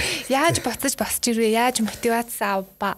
Тийм тэгэл яг хуу олон л хүчин зүйл байгаа л да. Тэгээд нөгөө анх хүсэл мөрөөдлөөр нийцсэн учраас тэгээд нөгөө цаад үр дүнгийн харна гэсэн нөгөө зорилгод би бол гэхдээ олон л ажлыг заваастай хайж ирсэн юм хийгээл бүтлгүүтэй тэгэл штэ. Дуусахгүй. Тэгээ дуусахгүй хайжсэн тэгэл одоо би одоо баг бүх ажлынхаа ард гардаг бардаг гэл дээ. Зөндөө л ажил одоо чадахгүй байна гэж шантраал болж л байсан. Тэгтээ ямар ажил вэ гээл тэгээд анх яаж эхлүүлснэ гэж бодоол та тэгэл одоо ямар байгаа вэ гээл ингээд бодохоор шал өөрлөлтөө. Тэгнээс бас их мотивац аав. Тэгэл яг гэр бүл үр хүүхдээ хүүхдээс мотивац аавна гэр бүлээсээ мотивац аавна. Тэгээ маш олон урам өгж байгаа өөрчлөлөгч байна. Одоо манай фэйж уудсан дээр манай топ фэнүүд гэл зөндөө хүмүүс байгаа шүү дээ. Ма би ч ингээл бэлэгсэл зөндөө өгнө шүү дээ. Ингээд манайх чи одоо манайх нэг карт гаргаад гişүнжлийн карт явж байгаа. Тэгээ би 2020 онд гişүнжлийн карттай бүх хүмүүсийг ол нэрээстэй фул баярлуулъя гэж бодож байгаа. Хоолны бизнес чи өөрөө яг ашиг дажгүй штэ ер нь бол гайгүй аа тэгээд мэдээж ямар хоол гэдгээс хамаарат янз бүрийн ашигтай байдаг. Гэхдээ Монгол хүнийг ингээ нэг сайхан хоол ундаар ингээ дайлцааж байгаа бизнес учраас би нэг тэгэж тэрэн дээр ингээл ашиг их олох гол тий. Ингээ дарилаад байх гэхээсээ илүү хүмүүстэг аявих бэлгнүүд өгдөг. Анзаардаг бол манай пэйж хуудсан дээр одоо энэ 7 хоног тим бэлэг үнгүү те. Одоо манай жирэмсэн эмэгтэйчүүд бол манай дандаа үнгүү хоол идэж байгаа те. Яг хоол нь бол мэдээж ийм жирэмсэн хүмүүс зориулсан тийм амин дэмтэй шөлтэй тийм тийм таван зулын шөлтэй ингээ гарч байгаа. Аа 7 хүртэлх насны хүүхдүүд бас үнгүү гой сет гарч байгаа. За одоо ингээд 2 сараас эхлээд нөгөө карттай хүмүүс маань бэлэг аваад эхэлнэ. Үнгүү сар болгон бэлэг аавна, төрсөн өдрөөрөө бэлэг аавна, баяруудаар бэлэг аавна Тэг ингээд тэгэхээр би бол зүгээр хүмүүсийг ингээд зүгээр манай рестораныг ингээд чойж амс гэдэг энэ хүний ресторан гэхээс илүү бидний ресторан гэж харчаач тий. Тэгээ гоё ингээд хөгжүүлэх тал дээр нь гоё хамт байчаач гоё комментоо бий бич санаа бодлоо хэл тэгээ шүүмжил тий зөв шүүмжил дарамжлахгүйгээр шүүмжил тий. Аа тэгээд хамтдаа гоё хөгжиж ирж үйлчлүүл дахин үйлчлүүл алдааг маань зас хөрөнгө оруулалт тий өөрчлөлн гэдэг чинь өөрөө хөрөнгө оруулалт. Тэгээ эндээс ингээд гоё монголчуудын рестораныг бий болгоё те. Бүгдээрээ хайртай, бүгд ордог, бүгд өөрчлөлт. Магадгүй хизээ нэгэн цагт IPO гаргаад маш олон хүний хувьцаат харахыг үгүйсэхгүй шүү дээ. Би бол бизнесийг тэр зарчмаар л хардаг. Одоохондоо мэдээж болоогүй. Гэтэл энэ карт чинь нэг талаараа тэрний эхлэл гэж би хардаг байхгүй. Карттай хүн гэдэг бол миний ресторан тий би ийшэл орё тий гişүүн хэмжээнд тий гэтэл өнөөдөр карттай хүмүүс магадгүй 5 жилийн дараа хувьцаа эзэмшиж болохыг үүсэхгүй байхгүй ягаад би магадгүй 2020 онд карт авч ирсэн одоо одоо 100 гараад явж байгаа те тэдэн хэрэглэгчтэй одоо компани тэдэн ширхэг хувьцаа өнгөө гэдэг шийдвэр гаргах чинь билээ те. Ирээдүйд томроод те. Баяжаад тэгээд ирээдүг төсөөл гарахгүй шүү дээ. Тэгэхээр одоо ингээд карт аваад манай байнгын үйлчлэгч болж байгаа үйлчлэгчтэй бол би маш их хайртай. Тэднэрт бол би юм харамлахгүй. Төрсөн өдрөөр урамшуул би бол явандаа бүр дараа талбарт карт гаргая гэж бодож байгаа. Ирээд үйлчлүүлээд ингээд явж байгаа сарын төгсгөлөөрөө ирээд юугаа хийчдэг. Тооцоогоо хийчдэг тий. Тэгээ тэрэн дээр бол нэг тийм ингээл царгалаад байх юм байхгүй. Одоо ингээд найз нөхчсөн зөндөө тийм байгаа шүү дээ. Ингээд найз нөх хүмүүс ирээд айл цайлал явдаг удахгүй ирээд Суурь нь одоо одоогийн байдлаар нэг ховл хийцээ гэдэг одоо. Тэгээ эн чинь өөрөө одоо ингээд зах зээл өөрчлөгдөж штэ хүн болгон дараа төлбөр систем рүү шилжиж байна. Тэгэхээр энэ картны дараагийн вершн нь бол дараа төлбөр систем шилжиж байна. Тэгээд гар утасны аппликейшн шилжиж байна. Яванда тэр хувьцаа гэдэг асуудлыг чсэн би бол нэг холоор төсөөлөхгүй байгаа. Энэ нь надаас хамаарна. Би яаж энэ компанийг тийм IPO гарах хэмжээний болох уу тийм Монгол улсын хэмжээний болох уу дэлхийн хэмжээний болох уу одоо манай хойд урд хоёр өштөр байна Сөүлд байна Америкт ингээл ресторан нээх боломж байгаа байхгүй юу. Холон хүмүүс над руу холбогдож байна. Ресторанын салбарыг нээе, хамтарч ажиллая гэд. Тэгэхээр энэ бол ерөөсөө цаг хугацааны хувьд бол тун ойрхон болцсон. Тэгэхээр би манахаар үйлчлүүлээд итгээд нэг удаа онцгүй байсан ч гэсэн дахин ирж байгаа үйлчлүүлэгчдэд би маш их хайртай. Тэр хүмүүсийг яаж гоё сэтгэл ханамжтай гарах уу гэдэг дээр л би бүх анхаарлаа хандуулж байгаа. Түүнээс мөнгө бол хоёрдугаарт гэж ингээл ажиллаж байгаа. Тийм учраас энэ подкастыг сонсож байгаа тий манай одоо байнгын а тэгтээ байнгын болж амжаагүй ч гэсэн ийм өөрчлөх бодолтой байгаа хүмүүсээгээ бол би зүгээр зүгээр л хүрээд ир тий а мэдээж шил тойл болсон ийм тансаг орчин бол байхгүй шүү уучлаарай тий жоохон тийм хүн байгаа. Би тий монголч шүү. Миний сэтгэл миний нөгөө бодож авсан юунд бол хүрэхгүй байгаа. Би сайжруулж байгаа тий анхных гоодх юм бол гоё болцсон шүү. А тэгтээ одоо байгаа нөгөө айгүй олон хүн тэгдэг байхгүй юу амар гоё юм байхгүй очсон чи айгу сони юм байл шүү дээ. Тэгээ би тийм үгэн дээр амар ингээд нэг шаналдаг. Гэтэ би нөгөө хизээч зарс сурчлагаа манах яста тансаг зэрэглэлийн орчинтой гэж би хизээч нэг ч үг бичиж байгаагүй. Тэгээ тэгэхээр гоё болохын төлөө ажиллаж байгаа. Тэгэхээр хүмүүс маань хүрээд ирээрээ а хоол бол мэдээж гой хийж байгаа Монгол хоолоо гой гарах гад ингээд зүтгэж байгаа манай ажилчид үнэхээр нойр хоолоо одоо юу гэдэг за шүнжээ ажиллаж байгаа шудлаа яриад байхаа зүгээр маш их ядардаг шүү дээ. Тэгээд ажиллаж байгаа сэтгэлээрээ ажиллаж байгаа дунд нь алдаанууд бол мэрсэр гарч байгаа. Тэгээ энэ болгондоо бол маш их харамсч засч явдаг шүү. Тэгэхээр сонсож байгаа бүх хүмүүсээ манай хөрөнгө оруулагч байгаарай л гэж байна. Танай сошиал хөгжүүлэгч хин идэм бэ? Тэгээ түрүү хэлсэн чинь би нэг өөрөө удирдаг гэдэг нөгөө бизнес тэгээ би удирдах байгаа. Өөрөө юм. Өөрөө удирдах байгаа, гүйцэтгэл хийж байгаа хүмүүс байгаа. Гэхдээ ер нь бол би шууд комент болгоныг уншиж байгаа. Тэгэхээр шууд нөгөө хэрэглэгчийн нэг гарсан сэтгэл болгон дээр тулж ажилладаг гэсэн үг. За за за. Өшөө асуух зүйл зөндөө ихэн. Тэгээ манай подкаст маань яг бизнес эрхлэгчтэй зориулсан болохоор одоо яг ижилхэн төрлийн ч юм уу те. Гэхдээ бас нэг бизнес хийж байгаа хүмүүс зөндөө юмыг ойлгосон баг. Тэгээ би бас нэг юмыг ойлголоо. Ер нь ингээл дүгнэлт хийгээ байдаг. Чи ер нь дүгнэлт хийх хэрэгтэй юм шүү дээ. Төрөнд нөгөө та тэгсэн дээ. А би бол нөгөө айрга Америк руу гаргаж байгаа гэд. Би бол энд зөвхөн чанартай яг стандартын дагуу айгаа бэлднэ. Цаашаа тийм гаргах, хилгээл тэрийг бол тусдаа яг тэр чиглэлээрээ дагнсан хүн хийж байгаа. Тэгэхээр яг хүн бүр ингээд өөр өөрийнхөө салбартаа төрөлжөөд яваад тий. Тэгээд ингээд хийж чаддаг, чаддаг юм дээр ингээд сайхан төрөлжөө авчвал одоо зам нь ингээ айгүй таны одоо та өөрөө гарах байсан байвал таны 5 жил хийх хэрэгтэй юмыг энд хүн 5 сарын дотор ингээ хийгээд өгчөж байгаа байхгүй. Тэгэхээр бас бизнес эрхлэгчид маань юм болгон руу ингээл хүсчээл байхгүй. Одоо зардлаа хэмнэ гэл жишээлбэл би ингээд хайрыг тухайн жилийнхээ хайргийнхаа хэмжээг одоо мөнгөнд өнгөөр үржил ингэх юм бол асар өндөр тоогарч байгаа шүү дээ ингээл тэдэнд гэл. Гэтэл тэр мөнгийг би хэмж болох толгойд бодол орж иж болох байхгүй тий. Яагаад өөрөөгөө ярьж болохгүй гэж гээл те. Баах адуудалж аваал те. Тэгэл баах махчад цалинжуулаад те. Яг уу тех шаардлага бол ер нь бол нөгөө арины амт өөр өөр ирээдээс учраас ингээд бас бодлоод бодол орж иж лээсэн. А тодорхой хэмжээний төвшөнд бас тех нөгөө мөнгө хэмнэх гэхээсээ илүү тодорхой нөгөө туршилтуудыг хийхин тулд цөөхөн адуутай те өөрөө ингээд өөрөө зундаа очиод ингээд аргин дээр ажиллах шаардлага бол байгаа. Аа түүнээс ингээд бүх бүтээгдэхүүнээ ингээд малчтаас авах болоод өөрөө хий те. Ингээд одоо хэдэн мянган адуу вари вари те одоо тийм тэгж бодож болно шүү дээ. Бодол орж иж болно. Энд ч зардлаа хэмнэх гэдэг ч юм уу те. Гэтэл гэтэл тех энэ бол айгүй том алдаа. Тэгэхээр чинь цалгартай. Маш том алдаа үүснэ. Тэр үйлдвэрлэдэг хүн л үйлдвэрлэг. Аа за би өөрөө гарган те одоо ингээд манай хайрыг Америк нэгдсэн улс бас ингээд одоо тухайн манай харилцагч компани өөрсдийнхөө бизнесийн зарчмаар үнэ тогтоогод ингээ худалдаалт хийж байгаа. Энэ бол маш зөв систем гэж би харж байгаа. Би өөрөө гаргаад тэндээ өөрөө нэмээд ингээд би ашиг олох юм байна гэж ингэж бодох юм бол энэ том маш том асуудал байхгүй. Тэгэхээр э, бизнес бол ер нь бол ийм маш том хамтрал дээр тийм ингээд чаддаг чаддгаа хийгээд хоорондын тэр коннекшнууд маш гоё харилцан вивийн хин хин ялагч байх тохиолдлыг л сонгох хэрэгтэй юм байна харж байгаа.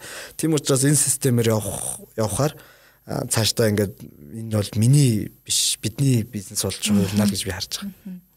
За за за хоёлыг яриа аригнаас жилэн амттай болсон гэж чинь. Яна нэр аригнаас гэснээс би байнга ариг авчирдаг. Гэхдээ өнөөдөр ариг авчирсан. Би ариг хүргэлтээр явуулнаа.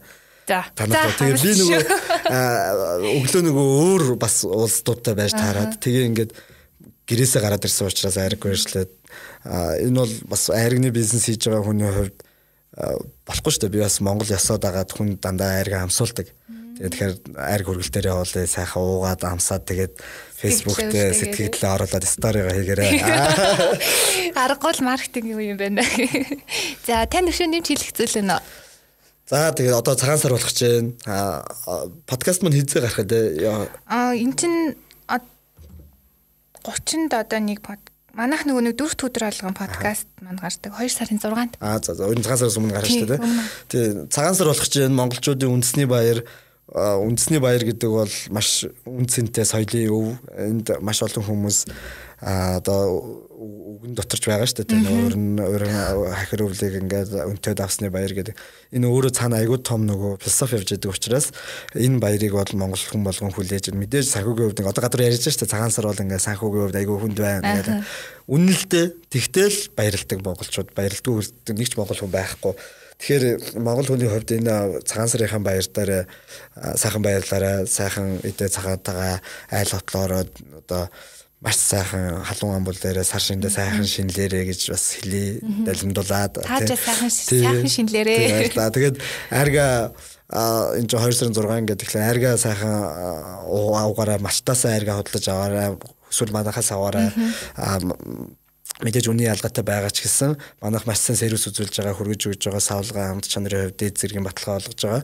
Тэгээд хөхүүрийн айраг брэндээ сонгоорой хөхөр өөрчлөж байгаа хүмүүс манайхаар өөрчлүүлдээрэй тий. Тэгээд энэ бол реклам биш шүү зүгээр уриалж байгаа. Тий энэний цаана маш олон хүмүүсийн хөдөлмөр маш маш том нөгөө үндэсний соёлын философи явж байгаа учраас би бинийгаа дэмжээрэй л гэж би хэлмээр байна. Тэгээд бүгдээрээ сайхан баярлаарай. Тэгээд энэ гадуур яригадаад байгаа нөгөө тий тэр тэр асуудлыг битээ тоогоорой. Би нөгөө фэйсбુક дээр бичсэн нөгөө монгол хүний хувь заяа ихээ тий. Бид нэр махаа эдэд аргаа угаад монгол хүнс ингээд байгаад монгол нутагтаа энэ сайхан дэлгэр нутагтаа ингээд байхад цагт бид нарыг энэ нөгөө аюул бас янз бүрийн дэлхийд ирэж бүх юм тойрноо уусаал тойрж ирсэн шүү дээ нөгөө цунами газар хөдлөлт одоо терроризм одоо юу гэдэг те одоо дэлхийд энэ өнцөг болон болдог аимшигтай одоо үе олнороо хүн хүнийг одоо аюул занал хийсэн бүх юмныг бид нэр одоо түүхээ харах юм бол бид нар дандаа давж гарч ирсэн. Бид нар маш бага хохирол амсч ирсэн. Саяхан хүртэл албан ёсны нэлээд том юунаас бол хамгийн аюулгүй орны Монгол орныг бас нэрлсэн шүү дээ. Одоо яг энэ талаасаа байгаль цаг уурын болон нийгмийн янз бүрийн халдвар талаасаа бол Монгол бол хамгийн аюулгүй орны тоонд орсон. Тэгэхээр Монгол хүний хувь заяа их шүү. Өөдрөг байгаараа эрүүл мэндэд анхаараарай, маска зүгээрээ тий. Тэгээд дахлагаа дэмжээгээрэй. Цагаан эдэгээ хэрэглээрэй, таван цуулын хашуулыг уугаарай. Тий. Тэгээд сайхан баярлаарай. Амжилт хүсье тэгээ баярлалаа. За ёо сая ингээд сонс ёо бит хоёрын яриаг сонсоход энэ хүн ингээд ямар их ажил амжилж байгаа угаасаа сонсогдож байгаа. Яг яг подкаст үргэлжлүүлсэн энэ хугацаанд бас утсан хэд хэд дугаарлаа. Тэгэхээр энэ их ажлынхаа хажуугаар цаг гаргаад манай подкастт хүрэлцэн ирсэн. Маш их баярлалаа. Баярлалаа танай хамт олон бизнес гээд маш гоё надад таалагдж байна. Тэгээ гоё сэтгүүл бэлгэлсэнд баярлалаа. Бизнесийн энэ бизнес ч өөрөө айгүй том зүйл шүү дээ. Ингээд би начиг хүн бол одоохонд ярих болоочгүй салбар. Тэгээ энэ гоё бизнес бол Монголыг авч явна. Бизнес буюу компани гэдэг энэ субъект бол Монголыг цааш нь хөгжүүлнэ. Тэгэхээр энэ зүйлийг ингээд олон нийтэд хүртэл болгож хөгж одоо би бизнесээс бизнес суралцах боломжийг олгосон, гүүрийг олгосон ийм гоё контент үйлдвэрлэдэг танай хамт олонд баярлаа. Подкастаа урьсанд баярлаа. Намайг тоосонд баярлаа. Тийм. Тэгээд цаашдаа энэ над бол маш олон энэ бизнес хийх гэж явж байгаа. Толгой дотор нь ингээ те цүнхэн дотор нь төсөл нь толгой дотор нь ингээ идеан явж байгаа. Маш олон мундаг залуучуудыг та хэд манд дэмжээрээ ингээ би явж идэх шүү те тэнд ингээ хөнгө оруулагч олж чадахгүй өөр хий ингээ явж идэх шүү те тэднийг ингээ дэмжих юм бол манай Монгол бас дорхны үйлдвэрлэгч орн болоод экспорт бараагаа ингээ явчих шүү. Тэгээд баярлаа тэгээ аз жаргал хүсье. За баярлаа. За баярлаа.